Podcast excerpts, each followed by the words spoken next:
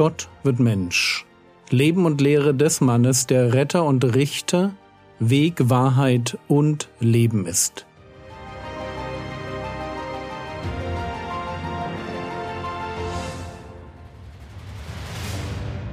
Episode 286 Das Gleichnis vom Unkraut des Ackers Teil 2 wir hören gerade aufmerksam zu, wie der Herr Jesus seinen Jüngern das Gleichnis vom Unkraut des Ackers erklärt.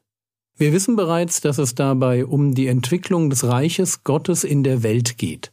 Das Reich Gottes besteht aus Menschen, den Söhnen des Reiches.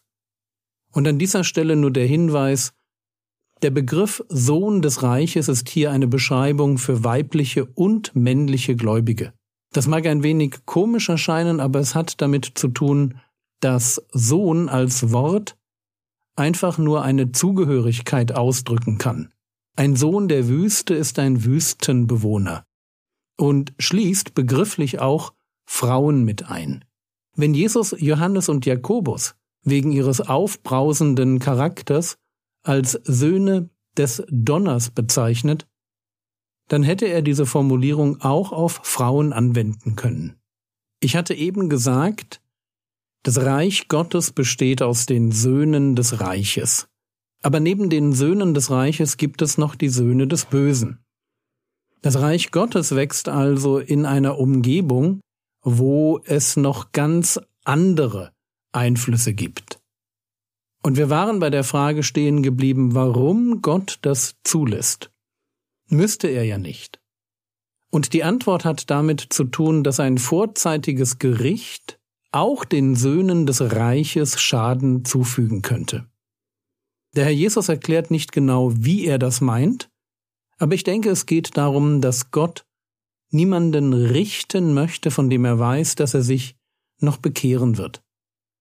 Und deshalb formuliert der Hausherr im Gleichnis auch Matthäus 13, Vers 30 Lasst beides zusammen wachsen bis zur Ernte. Und zur Zeit der Ernte werde ich den Schnittern sagen, lest zuerst das Unkraut zusammen und bindet es in Bündel, um es zu verbrennen. Den Weizen aber sammelt in meine Scheune. Nur ein Vers, aber Jesus sagt eine Menge über ihn, wenn er den Jüngern das Gleichnis erklärt. Matthäus 13, die Verse 39 bis 41, die Ernte aber ist die Vollendung des Zeitalters. Die Schnitter aber sind Engel. Wie nun das Unkraut zusammengelesen und im Feuer verbrannt wird, so wird es in der Vollendung des Zeitalters sein. Der Sohn des Menschen wird seine Engel aussenden, und sie werden aus seinem Reich alle Fallstricke zusammenlesen und die, die Gesetzloses tun. Die Ernte ist die Vollendung des Zeitalters. Die Zeit, in der wir leben, hat also ein Ablaufdatum. Es gibt einen Schlusspunkt, eine Vollendung. Wenn dieser Zeitpunkt erreicht ist, wird der Herr Jesus seine Engel schicken und die werden das Reich reinigen. Wovon? Ausgelesen werden erstens alle Fallstricke und zweitens die, die Gesetzloses tun. Ein Fallstrick, das ist etwas, das mich zur Sünde verleitet. Und bei den Gesetzlosen handelt es sich um Menschen, die Böses tun. Die ganze Zeit ist die Welt als Acker sein Reich. Diese Welt gehört dem Herrn Jesus.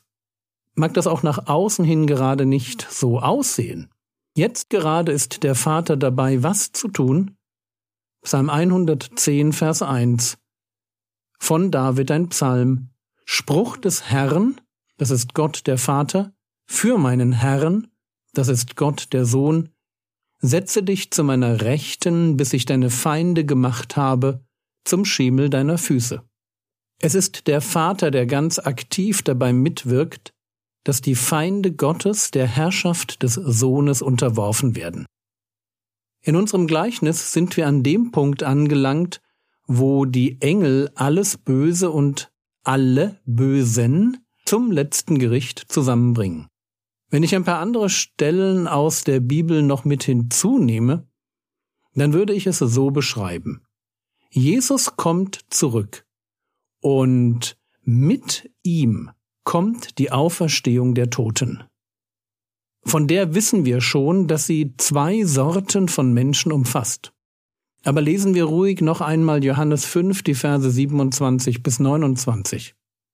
Und er, Gott Vater, hat ihm, Jesus, Vollmacht gegeben, Gericht zu halten, weil er des Menschen Sohn ist, also weil er der Messias ist. Wundert euch darüber nicht, denn es kommt die Stunde, in der alle, die in den Gräbern sind, seine Stimme hören und hervorkommen werden, die das Gute getan haben zur Auferstehung des Lebens, die aber das Böse verübt haben zur Auferstehung des Gerichts. Wenn das Gericht kommt, dann gibt es vorher die Auferstehung. Eine Auferstehung für alle, die in den Gräbern sind. Und doch führt diese Auferstehung zu sehr unterschiedlichen Ergebnissen. Da gibt es eine Auferstehung zum Leben und dann gibt es eine Auferstehung zum Gericht. Im Gleichnis vom Unkraut des Ackers sind wir in der Auferstehung zum Gericht. Und dieses Gericht ist natürlich keines, in dem ein Mensch bestehen kann.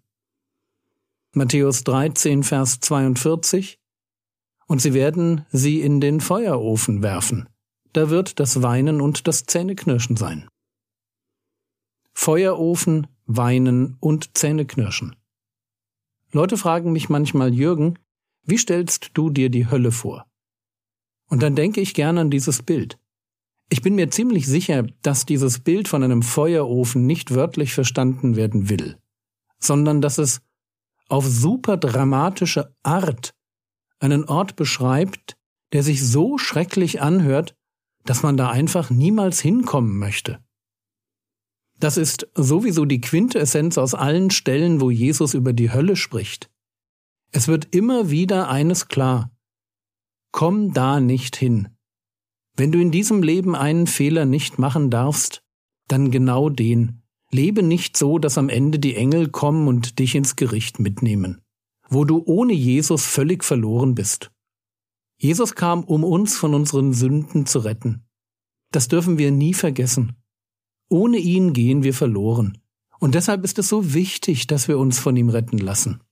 Matthäus 13, Vers 43 Dann werden die Gerechten leuchten wie die Sonne in dem Reich ihres Vaters. Wer Ohren hat, der höre. Wieder eine wichtige geistliche Lektion. Wer Ohren hat, der höre. Worin besteht diese Lektion? Ich würde sie so formulieren. Es gibt eine Zukunft für die Gerechten. Aber diese Zukunft findet nicht mehr im Reich des Messias statt. Das Reich des Messias als ein Reich, das mit dieser Erde verknüpft ist, geht über in das Reich des Vaters. Genau genommen das Reich ihres Vaters. In der Ewigkeit sind nur noch die dabei, für die Gott ein Vater im Himmel ist. Und das ist insofern eine spannende Formulierung, weil es doch genau das ist, was man bei seiner Bekehrung am Anfang des Glaubenslebens als erstes versteht. Ich habe einen Vater im Himmel, der mich liebt. Und alle, für die Gott zeitlebens Vater war, die sind jetzt dabei. Und sie werden leuchten. Warum leuchten? Weil sie jetzt ohne Versuchung zur Sünde und ohne Menschen, die ihnen mit ihrer Boshaftigkeit im Weg stehen, das ganze Ausmaß ihrer Sehnsucht nach Gerechtigkeit ausleben können. Ausleben in einer neuen Schöpfung, Zitat 2. Petrus 3, neue Himmel und neue Erde, in denen Gerechtigkeit wohnt. Dort, wo sie hinwollen und hinkommen, da gibt es keine Sünde mehr.